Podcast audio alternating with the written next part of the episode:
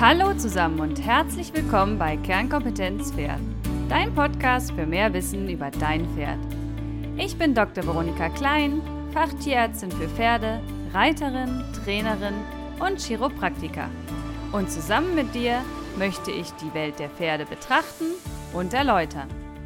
Ganz nach dem Motto, es ist nicht wichtig, besser als jemand anderes zu sein, sondern es geht darum, besser als am Tag zuvor zu sein. Und in diesem Fall für dein Pferd. Hallo ihr Lieben, heute wollen wir uns mit der Hufrehe beschäftigen. Da mir immer wieder in der Praxis begegnet, dass als einziger Auslöser Übergewicht in Kombination mit zu viel frischem Gras bekannt ist. Besonders der Fruktangehalt ist in aller Munde. Daher möchte ich einige neue Erkenntnisse zu diesem Thema besprechen und natürlich für die, die noch keine Berührungspunkte hatten mit der Hufrehe, eine kurze Zusammenfassung über die Erkrankung geben. Was löst nun Hufrehe aus und was ist das eigentlich genau?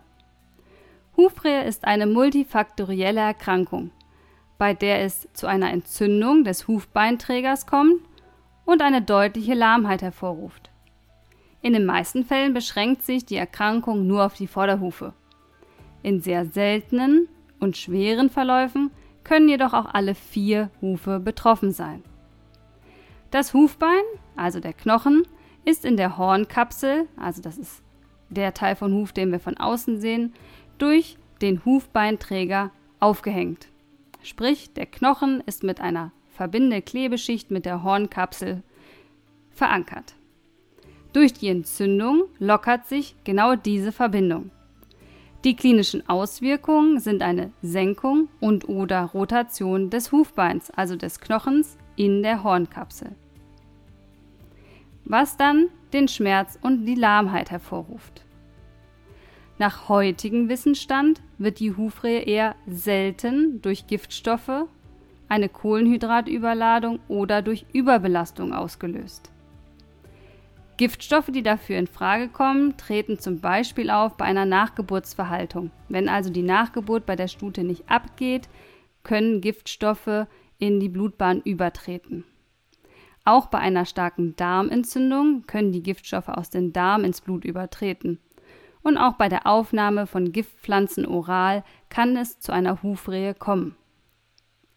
Eine Kohlenhydratüberladung kennt, glaube ich, jeder. Das ist, wenn das Pferd nachts ausgebüxt ist und einen Getreideüberschuss zu sich genommen hat in der Futterkammer. Oder aber auch die fruktanreichen Gräser, die im Herbst und im Frühjahr auftreten. Dazu kommen wir gleich nochmal. Die Überbelastung kann zum Beispiel jetzt besonders bei dem sehr harten Boden durch die lange Trockenheit auftreten, wenn lange über harten Boden galoppiert wird. Übergewicht Jahreszeitliche Einflüsse und mangelnde Bewegung gelten als prädisponierende Faktoren, also Risikofaktoren. Ausschlaggebend ist aber vor allem eine Insulindysregulation für die Entstehung von Hufrehe. Insbesondere bei dem equinen metabolischen Syndrom, also EMS, und der Dysfunktion der Hypophysen Zwischenlappen beim PPID, was früher Cushing genannt wird. Heute weiß man, und es zeigt sich in vielen Studien der letzten Jahre, dass 70 bis 90 Prozent der Hufreherkrankungen hormonell bedingt sind. Dabei tritt EMS eher bei Jüngeren, also ab fünf Jahren, auf und PPID, also das Cushing, wird in der Regel bei älteren Pferden ab 15 Jahren beobachtet. Es wird also heute empfohlen, bei Hufreheanfällen mit unbekannter Ursache entsprechende diagnostische Labortests hinsichtlich einer Endokrinopathie, also wie besprochen gerade EMS oder PPID, durchzuführen. Das kann man durch verschiedene Bluttests machen. Bei der Behandlung solcher Hufreherkrankungen ist es wichtig, die Grunderkrankung mitzubehandeln und nicht nur die Symptome der Hufrehe wie Lahmheit oder Pulsation. Kommen wir noch einmal zu den Fruktanen. Besonders häufig wird ja angenommen, dass frisches Gras mit einem hohen Fruktangehalt Hufrehe auslöst. Aufgrund ihrer Struktur gehören die Fruktane zu den rasch fermentierbaren Kohlenhydraten, Das bedeutet, sie werden im Dickdarm schnell mikrobiell, also mit Hilfe von Bakterien, abgebaut. Der Fructangehalt führt also zu einer Dysbiose. Es kommt zu einer Zunahme von milchsäurebildenden Bakterien. Gefolgt dann von einer Endotoxinfreisetzung. Endotoxine sind Giftstoffe. Die werden dann anschließend im Dickdarm resorbiert und gelangen dann in die Blutbahn. Durch die Giftstoffe im Blut entsteht dann eine Durchblutungsstörung in der Huflederhaut und in Folge dann die Hufrehe.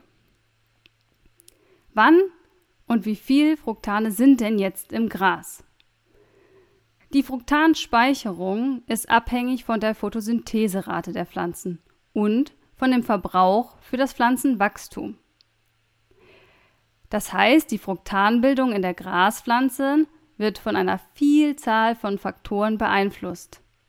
Dazu zählt einmal die Pflanzenart, aber auch Tageszeit und Jahreszeit, die Vegetationsperiode, klimatische Bedingungen wie Temperatur und Licht.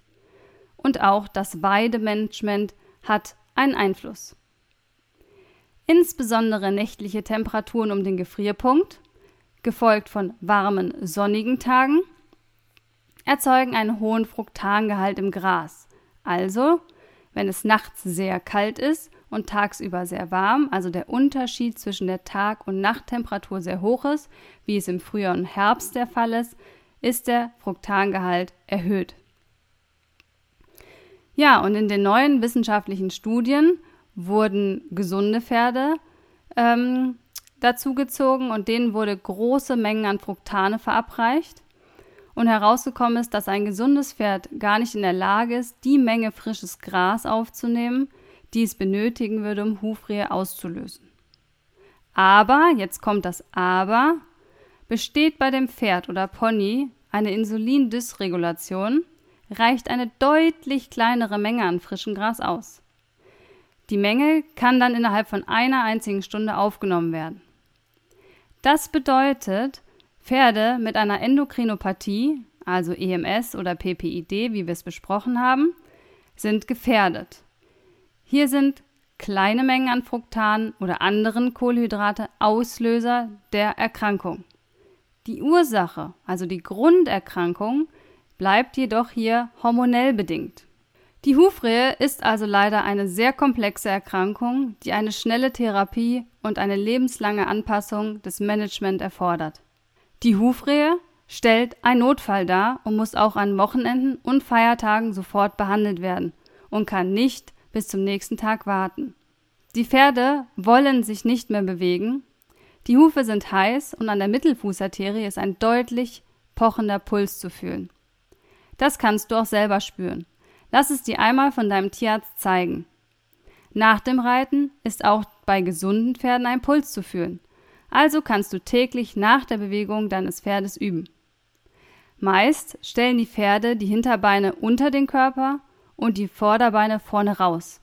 Das sieht sehr kurios aus. Wenn man das noch nie gesehen hat, könnte man denken, das Pferd hat etwas an den Hinterbeinen oder im Rücken. Oft wird es auch mit einem Kreuzverschlag verwechselt, da sich die Patienten nicht bewegen wollen. Wenn sie sich doch bewegen, zeigen die Tiere eine Trachtenfußung. Sie kommen also mit dem hinteren Teil des Hufes zuerst auf den Boden und rollen dann nach vorne ab. Normalerweise setzen die Pferde die Hufe nahezu plan auf. Beobachte diesen Bewegungsablauf doch mal das nächste Mal, wenn du im Stall bist. Ist eine Hufrehe diagnostiziert worden, sollte sofort, wenn bekannt, die Ursache abgestellt werden. Also zum Beispiel kein Kraftfutter mehr oder die Nachgeburt ablösen. Die Hufe sollten sofort gekühlt werden. Am besten Hufe in Crush-Eis-Wasser das ist besonders wichtig in den ersten 72 Stunden. Die Pferde sollten weich aufgestallt werden, also die Box tief einstreuen und in den ersten Tagen des akuten Schubs sollten sie Boxenruhe halten. Der Tierarzt muss sofort verständigt werden. In der Regel werden dann Röntgenbilder angefertigt und Medikamente verabreicht. Auf den Röntgenbildern kann sofort erkannt werden, ob eine Rotation oder Senkung des Hufbeins stattgefunden hat. Im Verlauf der Krankheit werden dann neue Bilder erstellt. So kann beurteilt werden, ob sich Senkung und Rotation verschlimmert hat oder ob sie überhaupt eingetreten sind. Die Diagnose einer chronischen Hufrehe kann nur mit einem Röntgenbild gestellt werden. Der akute Rehefall gerät durch die Verlagerung des Hufbeins in ein chronisches Stadium. Das kann man nur auf dem Röntgenbild sehen. Hufringe, auch Reheringe, können ein Hinweis sein auf chronische Rehe, sind aber nie beweisend. Die Ringe können auch durch Futterumstellung oder ähnliches entstehen und gar keinen Zusammenhang zu Hufrehe haben. Es sollten auch immer Verbände mit einer Erhöhung zur Entlastung der tiefen Beugesehne angebracht werden. Dazu können Gipse, Hufschuhe oder Hufkissen verwendet werden. Nach dem akuten Schub können die Labortests auf eine hormonell bedingte Grunderkrankung durchgeführt werden, also EMS oder PPID. Nicht jedoch während das Pferd starke Schmerzen hat. Das verfälscht den Wert. Die Röntgenbilder sind dann später auch sehr wertvoll für den Schmied, der, wenn das Pferd wieder lahmfrei ist, einen orthopädischen Beschlag anbringen kann. Natürlich sind auch Hufschuhe eine Alternative. Fassen wir nochmal zusammen. Hufrehe ist eine Entzündung des Hufbeinträgers und die Auslöser sind multifaktoriell. Fructane spielen zwar eine Rolle, sind aber nur die halbe Wahrheit. Weitaus häufiger ist die Hufrehe hormonell bedingt also auf EMS oder PPID testen lassen. Übergewicht und mangelnde Bewegung sind Risikofaktoren und sollten unbedingt vermieden werden. Ein gesundes Hufrehepferd sollte regelmäßig gearbeitet werden, damit der Hufmechanismus aktiv ist und die Durchblutung des Hufes somit ausreichend. Klinische Symptome sind warme Hufe, Pulsation der Mittelfußarterie, Trachtenfußung und Lahmheit bis zur Bewegungsunwille. Hufreie ist ein Notfall und muss behandelt werden. So, ich hoffe, du hast einige neue Erkenntnisse mitnehmen können und hast einen kurzen Überblick erhalten.